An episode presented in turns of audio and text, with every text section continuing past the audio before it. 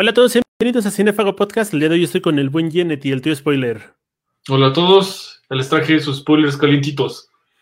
Eh, hoy vamos a hablar de una serie que adoramos, que nos encanta, de la cual tenemos muchísimos buenos recuerdos.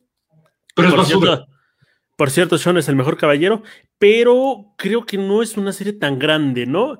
¿Por qué crees que Caballeros del Zodiaco se insella? Vamos a empezar desde el principio. No es una, no tiene un buen argumento para empezar. Ah, a ver. Em, en general, la historia tiene muchas contradicciones internas, empezando por el, el, torneo galáctico, en donde te dicen cosas de los caballeros dorados y después cuando entran los caballeros dorados te cambian las reglas y te dicen que es diferente. Y así sobre la saga es, es un montón de retazos que nomás se van parchando. Aclaro que me encanta Saint Seiya, pero llega un punto de realización otaku en a mis 30 años en donde tengo que reconocer que uno, ese tipo de cosas no se deben de hacer si quieres tener una buena historia y dos, pues la verdad es que tiene muchos, muchos arcos que no se explotan y nunca termina de cuajar. Creo que también hay como resoluciones infantiles donde el poder del amor es la que es lo que salva la situación, donde el protagonista nada más por una cuestión de fuerza de voluntad llega a donde tiene que llegar, ¿no? Eh, me preocupa muchísimo porque muchas veces esperas una situación donde el protagonista salga a sobresalir por otra cualidad, ¿no? Pero aquí lo único que hay es fe fe, fe, fe y fe. Es como una propaganda católica, por así decirlo. Sí, y es que la verdad es que Caballeros del Zodíaco, o Saint como le quiera usted llamar desde casita, sí se mueve bajo una estructura muy de la Rosa de Guadalupe, en donde hay, de repente hay cositas que se problematizan, como por ejemplo cuando está Shiryu enfermo por la marca del dragón y está al borde de la muerte, y un golpe ahí como que aplicando la determinada cantidad de cosmos puede hacer que el personaje viva, pero en otras situaciones en donde recibe putazos muchísimo más devastadores, no le pasa nada. Entonces, o sea, son como momentitos en donde el poder del amor, de la fe, la esperanza y la amistad tienen que salvar el día, pero solo funcionan en ese instante y después la propia serie se olvida de esos, de esos, de esas pautas o de esas coyunturas y, de, y, se la inventan después, ¿no? O sea, ah, quién sabe, eso nunca pasó, o hagamos como que nunca existió. Pasa mucho en los magas cuando los empiezan a serializar que traen una historia y de repente cambia completamente, ¿no? Cambia de giro y se tienen que olvidar algunas cosas porque pues no las traes. Eh, entonces de repente te empiezan a decir, no, pues es que Atena tiene 108 caballeros, no, 88, no, perdón, 88 caballeros sí. y no conocemos ni a la mitad de ellos y creo que es algo muy triste porque daba para mucho más. Aparte son guardianes de Atena y nada más son cinco los que entran al quite, ¿no? Porque ni los dorados, que nunca, nunca están completos, entran a este tipo de batallas. Creo que nada más en la saga de Hades están completos para destruir un muro y ya. Sí, y, creo que también hay una película por ahí, si no mal recuerdo, o a lo mejor mi cerebro está tratando de este, taponear por ahí est est estas lagunas mentales, pero perdón, ese es mi problema con Saint Seiya. Tiene demasiadas lagunas y ni siquiera Saint Seiya respeta Saint Seiya. Entonces, ¿por qué tomarse en serio Saint Seiya? Ok, es un gran referente de infancia, este, los juguetes estaban preciosos, las armaduras y la calidad gráfica también marcaron una pauta muy importante, no, ninguna de esas cosas se las voy a quitar a Saint Seiya, pero en cuanto a historia, la neta es un cagadero, es un cagadero, es como tú dices, nos hablan de la Guerra Santa, y después, conforme se va tratando de introducir la Guerra Santa, como que no sabes por dónde va a ir la cosa, sea, ¿por qué precisamente hay 88 caballeros? Y después, ¿por qué siempre Atenas tiene problemas con todos sus caballeros y solamente cinco son los que están ahí para salvar el día? ¿Contra quién pelearon? Porque esas respuestas no te las dan en un principio. Es por qué Masami Kido era conocido como el, caballero, de Sagitaria, pero después ya se inventaron a lloros y tuvieron que cambiar la historia. Y, y, ahí como que medio taponearla, ¿no? Con que en realidad solo Masami Kido conoció a Lloros de, camino y pues un montón de cositas. Es como de, dude, neta, por favor, Masami Kurumada, no le pido ideas nuevas, le pido que tenga un poco más de orden. Bueno, que ya también él está harto de su propia serie y yo creo que jamás la va a seguir. Efectivamente, y no por nada tenemos el episodio G, el Next Dimension, el Omega y todas estas cosas, ¿no? Pero creo que también hay un problema, ¿no? El hecho de cómo hayamos visto la serie, si la vimos directamente desde el manga o la vimos desde el anime, o las dos, porque inclusive hay, hay muchas contradicciones entre ambas, ¿no?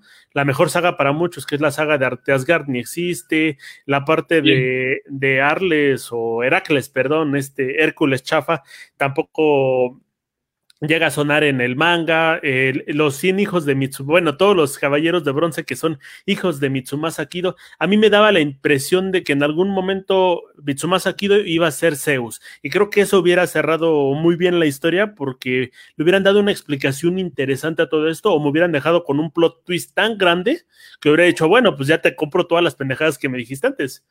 Yo también iba por esa teoría cuando terminé de ver Saint la primera vez, que es como de a huevo que Matsumasa quiso podría ser Zeus y de ahí sacas una buena saga, pero son cosas que por alguna razón nunca quiso tomar el propio Kurumada. Me parece que por ahí hay una animación de fans franceses en donde sí le trataron de dar ese inicio a, la saga de Zeus, la, la mejor saga de Saint Seiya jamás creada y creo que nunca, nunca ocurrirá. Pero aparte no te dicen, por ejemplo, por qué los, los, los dioses están en guerra.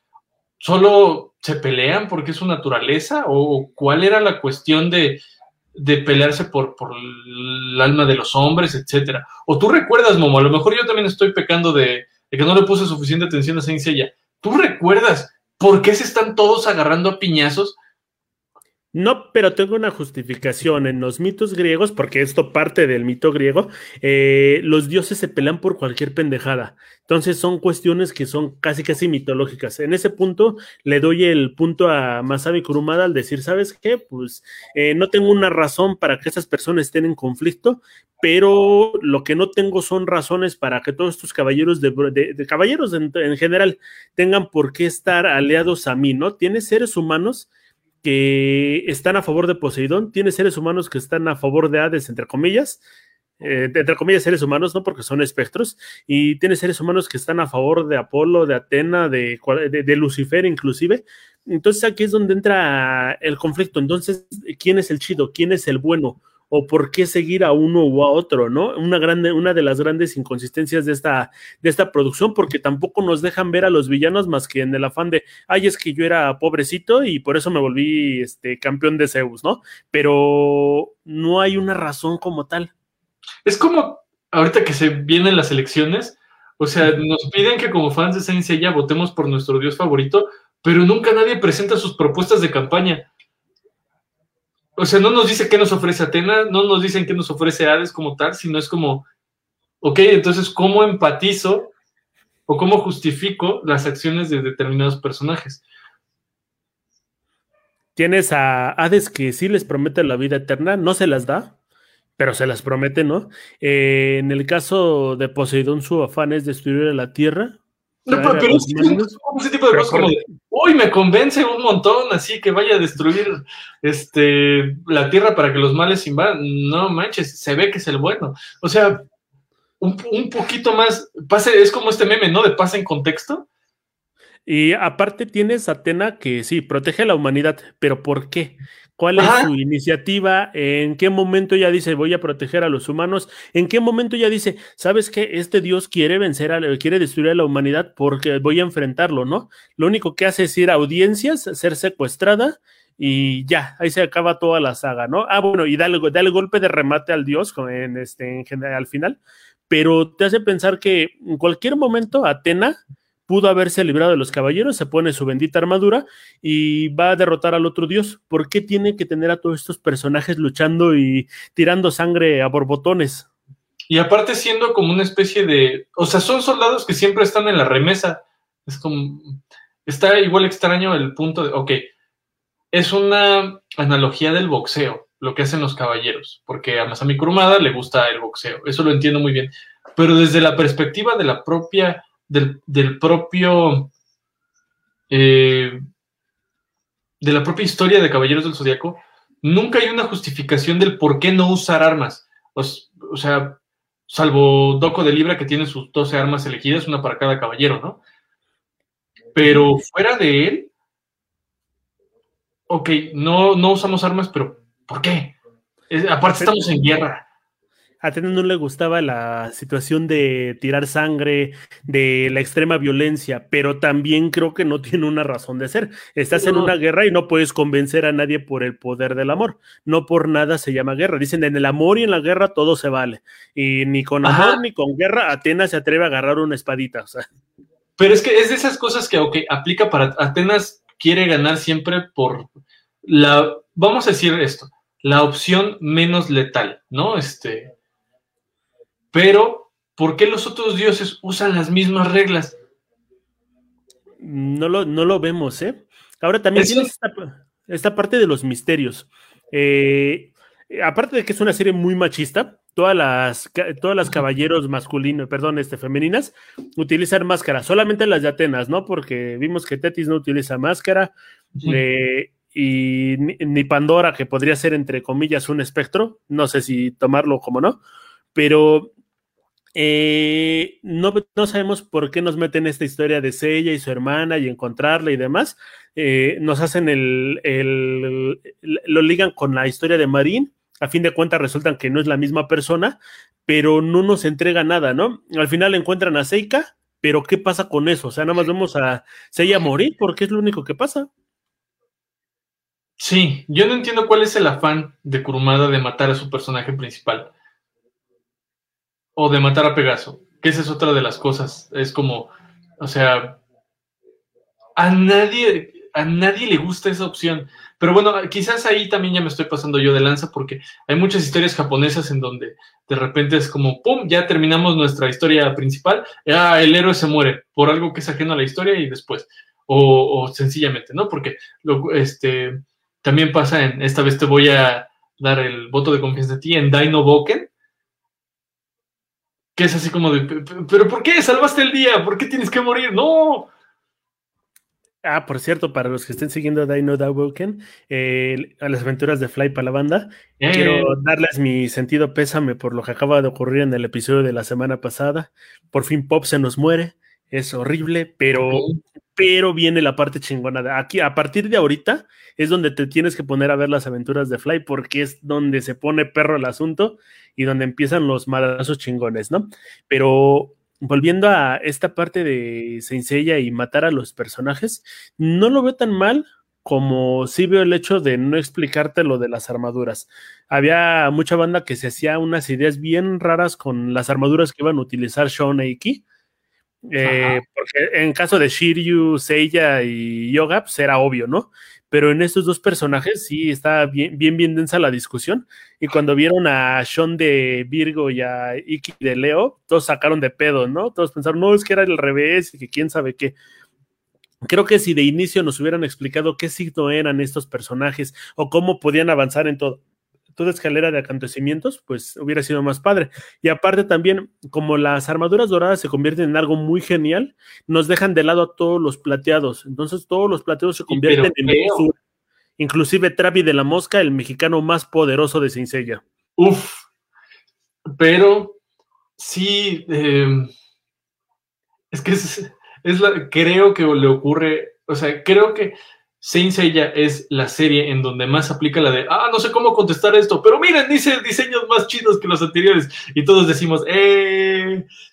Algo que a mí siempre me ha conflictuado, siempre, siempre, es este pedo de que los caballeros dorados son tan poderosos que tienen que pelear, bueno, que una pelea entre cada uno de ellos dura, no me acuerdo si 100 días o 1000 días, y sin un ganador aparente, pero llegan cinco compitas de bronce y en 12 horas se chingan cada uno una batalla este, con, los dorados. Es como de. O sea, no, no hay justificación que valga para eso.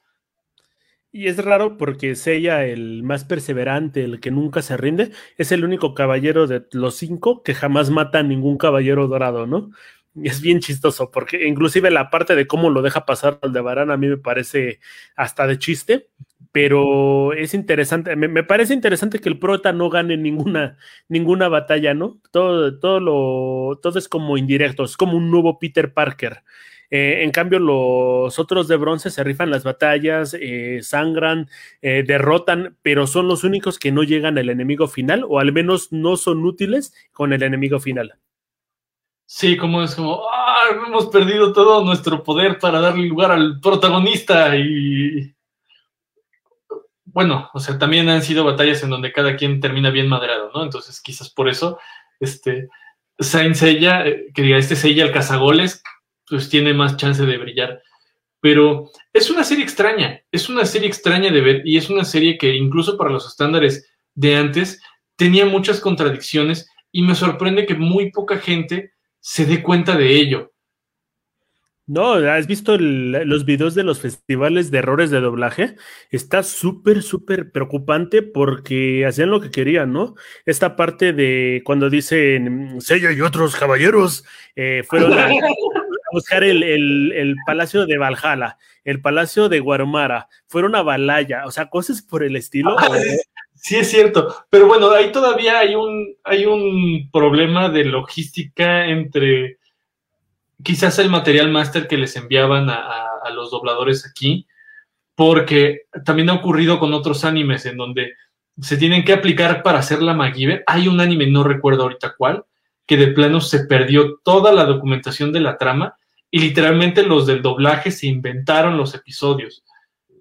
Me gusta más lo de Ghost Story, que la serie era malísima y los actores doblaje la hicieron cómica para que por fin pudiera tener cierto auge o popularidad de lo mala que era. ¿Cuál es, cuál es esa Momo? Esa sí no. Búscalo, es una cuestión en internet, es una serie japonesa muy, muy, muy mala. Ghost Story. Y se trata de chicos, bueno, de cosas de fantasmas en cada episodio. A fin de cuentas, eh, por ejemplo, te pongo la parte que es como más perturbadora y divertida.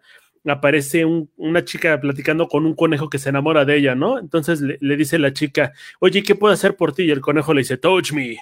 Y, dice, y, después dice, touch me harder. O sea, tócame, tócame más fuerte, ¿no? Entonces, eh, en esos aspectos creo que se defiende muy bien el doblaje, pero aquí en México, cuando teníamos pocos actores, por ejemplo, en Capitán Subasa, eh, tenías que seis personas armaban todo el doblaje de la serie y, que, con Sella pasaba algo muy similar. Y aparte es como, por ejemplo, el caso de, de Saga, ¿no? Que siempre hay en convenciones como la voz de Saga, pues cuál como de las seis que, que se aplicaron, ¿no? Entre esas incluida la del Gran Patriarca, ese, ese, ese problema de no tener bien el material de origen afecta incluso más a esta serie que este pues que de por sí ya tenía bastantes huecos argumentales. Lo cual me da a mí la siguiente idea es, o la, siguiente duda, ¿por qué nos gusta Saint Seiya si tiene tantos defectos? Porque a pesar de todo, puedo decir, la vería 20 veces más, o sea, no tengo no tengo problemas. ¿Qué es lo que hace que Saint Seiya, a pesar de tener todos estos errores, nos siga gustando? Pues sí, me declaro totalmente fan de la serie y creo que tiene que ver con un hecho de frescura. La serie era muy diferente a todo lo que se ofrecía en ese entonces. Las armaduras son muy vistosas. No por nada, Kurumada se inspiró este, eh, prácticamente en una, creo que es una imagen de Queen, o de David Bowie, no me acuerdo bien, pero es como un robot tipo Isaac Asimov. Ajá. Y de ahí empieza a tomar como este, este tipo de arte y es muy vistoso. Ajá, le cambias a la, televisión y ya sabes qué personajes son. Es como cuando ves Transformers. Son cuestiones muy, muy, muy coloridas. Cada diseño es muy diferente. Todos los personajes son un cliché diferente. Y aparte de todo, incluía situaciones de acción, de sangre y violencia que no estábamos acostumbrados a ver. La neta, si yo fuera un padre de familia de los 90, diría: No manches, hijo, ¿qué estás viendo? Le acaban de atravesar el, el pecho a ese señor del cabello este, larguísimo. ¿Por qué, ¿Por qué estás viendo eso? Y es que, bueno, tienes toda la razón, ¿no? La calidad de las batallas supera por creces todos estos problemas argumentales. Además, eran los noventas, no éramos tan exigentes en ese entonces. Más bien no teníamos muchos criterios para comparar una cosa con otra y creo que tiene razón, era un, un, respiro a, a, a, un vicio muy grande de las caricaturas occidentales, que era que todas tenían que tratarse de humor. Y si acaso algunas aventuras y luego eran como aventuras ahí medio sosas, principalmente para el catálogo de las, como de, lo que se ofrecía a nivel nacional. Y Saint Seiya siempre tuvo buenas, buenos madrazos, buenas peleas. Creo que ahí sí no tengo nada que reclamarle. Serán duelos a muerte, este, sin cuchillos. No, y aparte tenías esta cuestión del honor. Creo que la batalla que más marca a un niño cuando ve Saint Seiya, un niño de los 90, es la batalla de Shiryu contra Seiya. Esta parte donde ya me lo madré con un super golpe después de que nos estuvimos reventando. Y la única manera en la que puedo hacer que este vato se recupere es darle un madrazo del, del otro lado con la misma intensidad. No soy doctor, te juro que eso no funciona en la vida real, pero en la ficción funciona un chingo y es algo que sigo teniendo en la mente. Sí, no, es como, es, como de esas soluciones que solo un huesero de la Merced podría ofrecer, pero que aplican para el nivel de ficción. Y eso es, esto es algo muy extraño, por, y este es ya testimonio de vida. Saint Seiya trajo el honor al tiros, a los tiros en las escuelas. Puedo testificar que, o sea, en un mundo hostil como lo es crecer en, primaria y secundaria pública. ¿Del tercer mundo? del tercer mundo, en donde nuestro compañero, este, Sergio Arista, que le mandamos un gran saludo, decía que incluso rompían este, los vidrios en su secundaria y después esos vidrios les ponían cinta de aislar para hacer cuchillos improvisados. O sea, imagínense en ese contexto ver un ejemplo, porque la neta, si no, bueno, yo me pongo en ese punto de, a mí me educó la televisión, porque papás ocupados, sí te da un referente de, es, no está bien como la violencia salvaje, vamos a tratar de tener reglas y honor y vamos a elegir a nuestros caballeros favoritos y vamos a tratar de emularlos. Entonces, en contra de todo lo que se podría decir de Saint Seiya en, en esos momentos de, es demasiado violento, hace que los niños se quieran matar, yo diría, no, al contrario, era un buen ejemplo de que si vas a arreglar las cosas a piñazos, por lo menos tengas reglas establecidas. O sea, yo me acuerdo que era una onda como de vamos a rifarnos un tiro, este, pero ahí empezaba ya como un tiro derecho, ¿no? Y entre Dragon Ball y Saint Seiya, pues había ahí como un, un lenguaje muy básico del ABC de lo que era la política de enfrentarse con un rival. Ahora también tienes otra cuestión que es en los diálogos. Creo que una serie no puede sobrevivir si no tiene algo que quieras citar, que le quieras decir a otra persona para comunicarle. En Shaman King hay una frase que le dicen a Chocolop donde dice, la ira no puede salvar a nadie. Me la quiero tatuar porque está bien vergas, pero... Está bien loca, ¿eh? Sí, eso es una gran serie. Y esta frase de Camus, o sea, vamos a pensar en Albert, en Albert Camus, el escritor, pero eh, aquí con el caballero dorado de Acuario, que es Camus nada más. Este, chécate esta frase, ¿eh? sé, fuerte, sé fuerte para que nadie te derrote, sé noble para que nadie te humille, sé humilde para que nadie te ofende y sigue siendo tú para que nadie te olvide. O sea, esas son frases y son mamalonas. Entre eso y las frases de, Paco Stanley de los noventas, sí te armas un buen arsenal, ¿eh? De, eh, pero, es, o sea, ya, en serio, creo que también era un referente de lo es, es, un buen referente del honor. Saint Seiya sí es un buen referente del honor. Con todo y que tenga esos detalles en la historia, eran un. Eran extrañamente una buena influencia. Mira, otro dato, otro Kemon. Esta es de Canon de Géminis. O sea, ya, ya estamos hablando de Poseidón o de Hades. Aquí no, no recuerdo dónde lo dijo, ¿no? Pero dice: Olvida lo que te hirió en el pasado, pero nunca olvides lo que esa herida te enseñó. Y dices: ¡Ay, güey! Ni Marianito Osorio. No, es sí está. Me has puesto reflexivo, Momo. Y es bien interesante porque la serie está plagada así de muchísimas frases que sabía muy bien meter y se Masami Kurumada. Creo que era un efecto como el de Sao, este, esta serie donde tenemos otro caballero negro que no es que no es este Guts, pero un caballero negro chafa, eh, donde todas las cuestiones son épicas. No hay sustancia, pero es tan épico que lo compras. Sin embargo, en Senseiya creo que sí hay un poquito de trasfondo. Siento que hay alma, hay corazón, al menos en las primeras sagas, pero lo que le hace falta es un orden y una lógica. Y aún así es una serie que sigue gustando. Voy contigo, Momo. No tengo ninguna réplica ante el cayón de sigo que me acabas de dar. O sea, sí es, falta mucho orden, pero, pero todo es épico. Y es un referente en donde, mira, por eso yo siempre defiendo este, este tipo de, de personajes en donde es un bien absoluto o un mal absoluto. Es, todos los caballeros tienen un código de conducta sobre lo que es bueno, en términos generales. Y para la simpleza de los propios personajes creo que funciona. Y, eso, y es por lo tanto un buen referente para introducir a los niños entre esto es chido, esto no es chido. O por lo menos en, en mi caso. Y ahora también tienes eh, muchos este, personajes, hay como una amalgama de, situaciones, de personalidades. Creo que no hay un caballero que sea igual a otro, ¿no? En lo físico sí, ¿no? Porque Jabu es prácticamente hijo de Ayorios y demás. De Todos tienen el mismo molde, sí. Pero en cuanto a personalidad, cada uno va cambiando a su forma de ser. Y el, como los que están medios descarreados o rebeldes, también van encontrando como el camino a través de este pues el cosmos y el honor, ¿no? Y, el poder de la amistad y estas cosas bonitas. Pero reitero, o sea, son, ahora que lo reflexiones como, sí son buenos ejemplos de lo que creo que es ser un caballero. Y ahora hablábamos mucho en, episodios pasados del Evangelio no Jutsu. Y aquí es una serie de Evangelio no Jutsu cada episodio, ¿no? Cada caballero. sobre el Evangelio no Jutsu. Tienes razón.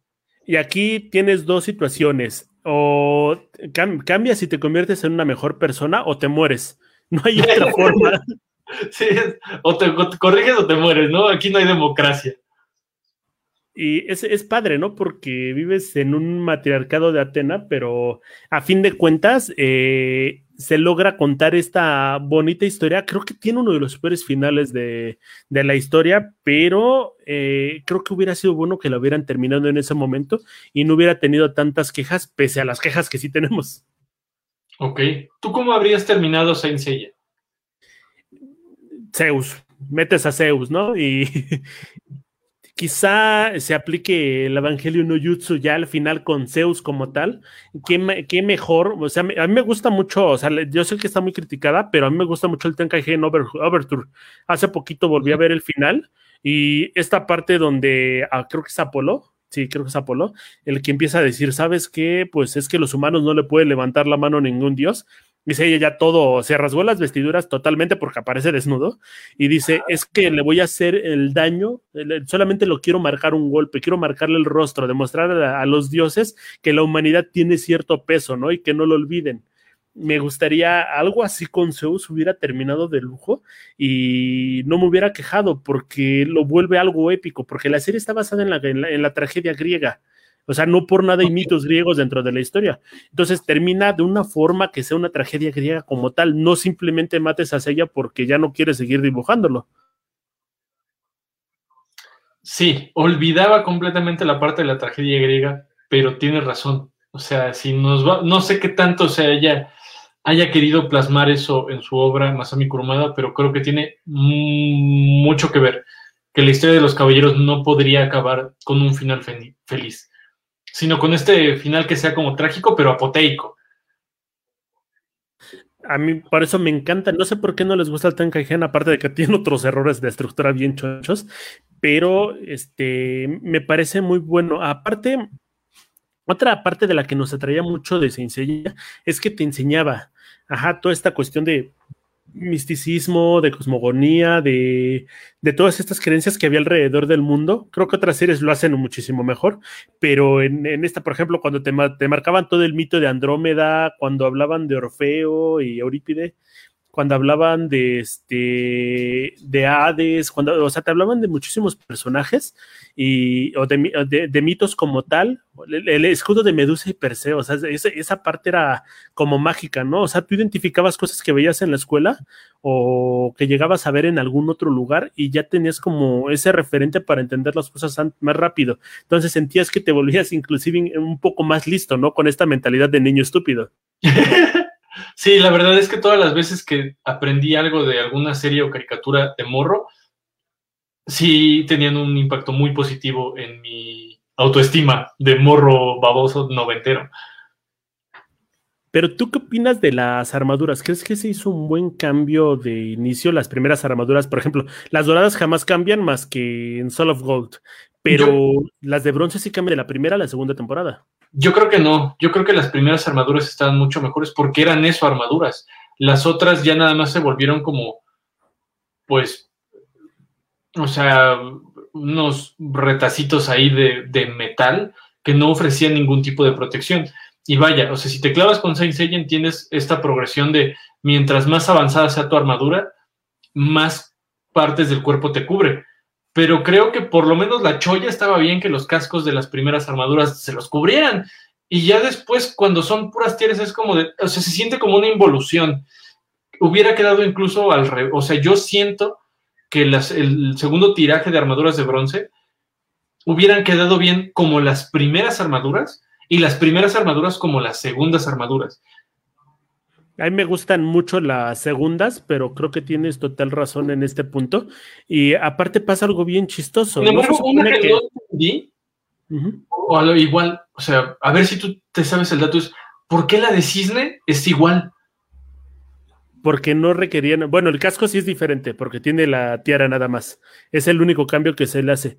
Pero en sí son decisiones mercadológicas, porque a fin de cuentas lo que necesitaban era que cambiaran las armaduras para que estuvieran más adecuadas al manga y también para que fuera más barata de realizarlas en las figuritas. De hecho, las primeras armaduras en el manga se parecen más a las segundas pero como a Bandai le parecía más fácil al principio hacer estos cascos cerrados y demás por el tipo de, muñeco, fue que lo dejaron así. Ya cuando vieron que la serie iba a triunfar, pues ya la cambiaron. Pero aquí hay una incógnita bien, bien interesante. ¿Por qué mientras más cosmos tienes, necesitas más poder, más protección? Yo creo que sería al revés, ¿no? Mientras más avanzado un caballero, debería tener menos armadura. Bueno, es que supongo que ahí, la, igual, yo, o sea, yo le estoy haciendo la chamba gratis a Masami Kurumada. Supondría yo que la armadura es una representación del cosmos interior. Es decir, o sea, que es como la armadura de tu alma. Es qué tan poderosa es tu alma y se refleja en qué tan ponchada está tu armadura. Pero es Seiya, ¿no? Es como. Mm, Sí, pero porque la armadura cambiaría de forma dependiendo del usuario, aunque también las armaduras eligen a sus usuarios y este, agarran cierto cosmo, ¿no? Por ejemplo, la del Fénix, que no, había podido ser usada por nadie más porque no habían alcanzado el cosmo suficientes. Yo creo que Sean sí lo hubiera podido lograr porque sí tiene las habilidades suficientes, pero creo que es una buena justificación en esos casos. O sea que sí te daría el punto, ¿no? Yo, ¿sabes qué es lo que mm, me recrimino? ¿Por qué jamás volvieron a utilizar las armaduras de acero que se veían tan chidas y sí cubrían? Y eran mejores. O sea, se me hace el mejor prototipo para armaduras completas.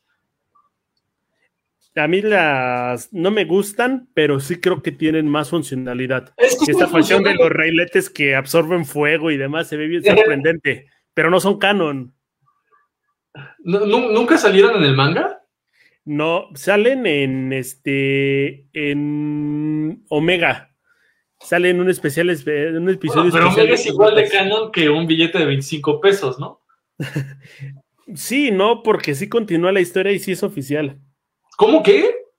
Sí continúa la historia y sí, entre comillas, sí es oficial Omega. Porque inclusive sale, es que el universo de Masami Kurumada es bien raro. Es, como un canon, canon, un canon chido, ¿no? Que es lo que él continúa. Después sigue otro canon que está probado, pero no es como el chido. Y hay otro que no es canon, pero que son productos aprobados por.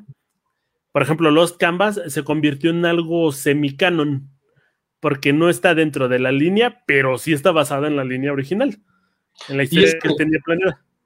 Y, por ejemplo, Los Canvas es el que yo he visto que menos críticas tiene. Ajá, es como el que, tiene, el que es más sólido. Ok. Pero es el que muchas personas no quieren y el porque no, porque no tiene la, la, huella ni el estilo de Kurumada como tal. Y creo que también ahí está mal la banda por casarse con un producto que más por el autor que por la calidad que tiene. Aparte, no, no, no que esté casado con el producto, sino que está casado con su recuerdo sobre un producto, ¿no? Porque igual cuando revisitas Saint es cuando ya le empiezas a, tomar todos estos detallitos. Tengo un amigo que, por ejemplo, dice, no volvería a ver Saint Seiya desde cero otra vez, pero podría ver los canvas mil veces. Es decir, o sea, él se dio cuenta de que, híjole, sí no está tan chido como yo lo recuerdo en su gusto personal, pero encuentra que, para su gusto personal también, los canvas hizo todo lo que Saint Seiya debió de haber hecho desde un principio, que por lo que tengo entendido es una historia mucho más estructurada y que aparte le saca lustro a los 12 caballeros. Y aparte nos muestra muy bien lo que fue la guerra mitológica, bueno, la guerra santa. y inclusive ya te dan la justificación de Hades y por qué es que Hades tiene esta relación intrínseca con el Pegaso y por qué lo recuerda ya en la saga de Hades actual, ¿no? Y como este efecto de la reencarnación, ¿no? O sea, pero sí hay como una relación entre el Pegaso y el Hades de esa época. Ok. eran banditas. Bueno, ¿tú qué concluyes de Saint Seiya? ¿Merece ser revisitada por nuevas generaciones o solamente será un bonito recuerdo de lo que alguna vez fue la gloria del viejo anime? Yo creo que no funcionaría con generaciones actuales, no porque no tenga una validez como historia, sino porque ahorita ya estamos más acostumbrados a otras cosas. Independientemente de que se le sigan haciendo reboots y nuevas versiones, creo que la historia ya no está para complacer a, una, a un auditorio como ahorita. Creo que ahorita se buscan historias no más fáciles, eh, más digeribles, pero más complejas. Es bien chistoso, ¿no? Por ejemplo, vemos que ves que Metsuno ya iba y es algo que eh, técnicamente es muy, muy, muy complejo. Llegas a ver las animaciones y son sorprendentes. Eh, llegas a ver la historia y dices, ah, está ruda, está cruel, está como formada, ¿no? Pero eh, yo la comparo, la, pongo al lado de Boku no Hiro, la pongo al lado de Naruto y creo que es una experiencia muy similar. Ajá, son como narrativas muy estructuradas para que terminen gustando. El héroe tiene que entrenar, el héroe se enfrenta a un villano, ve que el villano no, no, puede ser tan malo, eh, hay como esta variable de posibilidades entre el bueno y el malo, al fin de cuentas hay un quite final y se termina la serie. Ajá, eh, después de muchos power-ups. Y es la misma estructura que trae Saint Seiya, pero acá hay como cuestiones mm, más fundamentadas en otras cosas. Aquí lo que se interesa es contar un mito, eh, traer este, trae como una estética, es más una estructura como de antaño, una forma de contar las historias este, como se hacía antes y no como se hace ahorita. Sí, como no, no darle tanta, no es que no tenga estructura, sino que su, sus personajes no tienen el conflicto de razones que podemos encontrar en las historias actuales. Efectivamente, y no es que uno de los dos, yo me quedaría un poquito más con las historias actuales porque son más, este, más trabajadas. Y aparte son más conscientes de los propios personajes, ¿no? De que cada personaje se tiene que sentir verosímil en el, para el mundo en el que se desarrolla. Y creo que eso es algo porque, por ejemplo, me creo en los personajes de Saint Seiya que sean, eh, o sea, me queda claro que son excelentes peleadores, pero no los imagino pagando impuestos o haciendo una tarea que no implique romperse la madre. O sea, para todo lo demás, los sitios así como medios autistas y, y está rarillo. Efectivamente, tiene razón, como que los protagonistas de ahorita están más ligados a algo real, es como más aspiracional, porque los chavitos pueden ser como sus héroes cada vez más, mientras que antes estábamos hablando de estos chavos que tienen cuerpos de 25, bueno, de 19 a 25 años, y todos tienen menos de, menos de 15, ¿no? sí, sí, de hecho yo me sorprendí un montón porque siempre había pensado que Seiya tenía unos veintitantos de niño y el día que me enteré que Seiya en realidad tiene 13 años, es como, ¿qué? ¿Soy más grande que Seiya? Y en muchas cosas, ¿no? Porque también ya estás, ya estás grandecito, oh, pero. Ahora, por ejemplo, ahora ya me creo que sea más grande que Seiya, ¿no? Este, pero pues eh, antes sin barba, ¿no? Y así todo, pequeñito, pues sí, es como de, no manches, que soy más, más grande que Seiya. Pero a fin de cuentas, creo que sí es una serie que valdría la pena revisitar que tenga éxito, no lo creo. Vuelve a lanzarse en ahorita y te hago la pregunta, ¿tú crees que triunfaría? No, yo por las mismas razones que acabas de dar, la diferencia de, o sea, nosotros, no sé, a, ver, a lo mejor estoy haciendo mal aquí la analogía porque estaría hablando por ti, pero buscábamos héroes en los cuales representarnos, pero por las acciones que podían hacer, no por cómo nos sentíamos sino que, ah, pues Goku es poderoso, por ejemplo, ¿no? Este, entonces, esa era onda como de la añoranza de, pues, ser fuerte. pero ahora la identificación que hay con las figuras heroicas, que creo que es normal en cualquier niño, no tiene que ver con qué tan fuerte seas, o no necesariamente, sino en cómo te expresas. O sea, por eso ahorita yo creo que los niños se reflejan más en Naruto y en Sasuke, porque les da un foco de exteriorizar el cómo se sienten por dentro. Por eso, sí, o por eso es que la mayoría de adolescentes amargados que conozco pues eh, les gusta más el lado chija de la ecuación. Creo que también pasaba, creo que Naruto fue el que nos ayudó a romper con esto, ¿no? Porque es una historia de niños protagonizada por niños que van creciendo. Pero recuerdo mucho a los héroes de mi infancia donde eran como héroes para adultos, pero hechos para niños. Tenías esta cuestión de He-Man, tenías esta cuestión de Goku, todos estos personajes que eran súper mega ponchados, gigantescos, con músculos del tamaño de su cabeza, y eran los héroes a los que aspiraban ser los niños. Sí, por ejemplo, ¿quién, eso nunca te lo he preguntado, ¿quiénes eran tus héroes, Momo? Mis héroes, los pizza, los este, Pizza Cat Samurai, no, los gatos Samurai. Ajá, creo que eran súper geniales. No tenía como fantasías antropomórficas, pero me gustaban mucho. Ok, ok. Era un buen referente. A mí me gustaba Fuerza G o Ninja Tai Gatchaman. Ese era lo que a mí me, movía, me movía de morro. Pero igual estaban hechos, por ejemplo, en este, salvo los Samurai Pizza Cat, ahí sí yo pensé que tenías como un referente más, más clásico, más sobre lo que estamos pensando.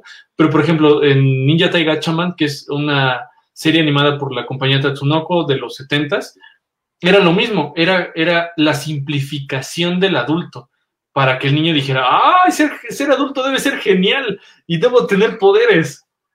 No, espérate, eh, eh, otro de los referentes que tenía marcadísimos era Slam Dunk, con estos jóvenes que eran obviamente japoneses, de dos metros, pelirrojos o super negros, pero creo que era, e, eran esos referentes, ¿no? Veías a un adulto, tú querías ser como tu papá o querías ser como alguien mayor y pues estas series te los daban.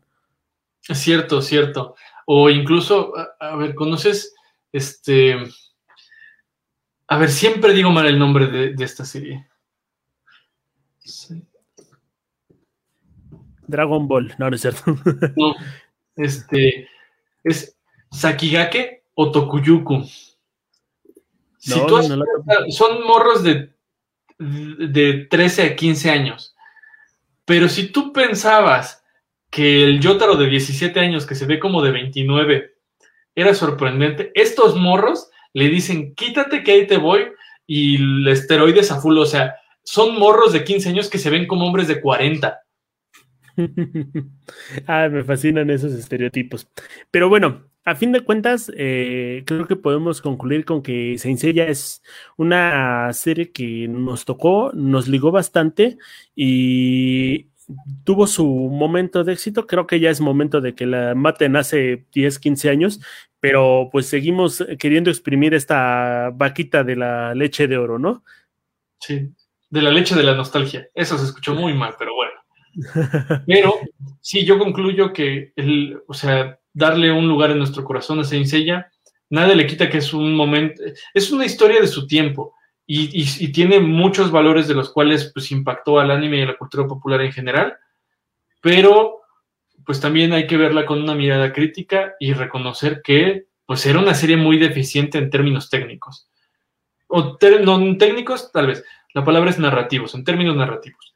Pero, pues vivirá en nuestros corazones siempre.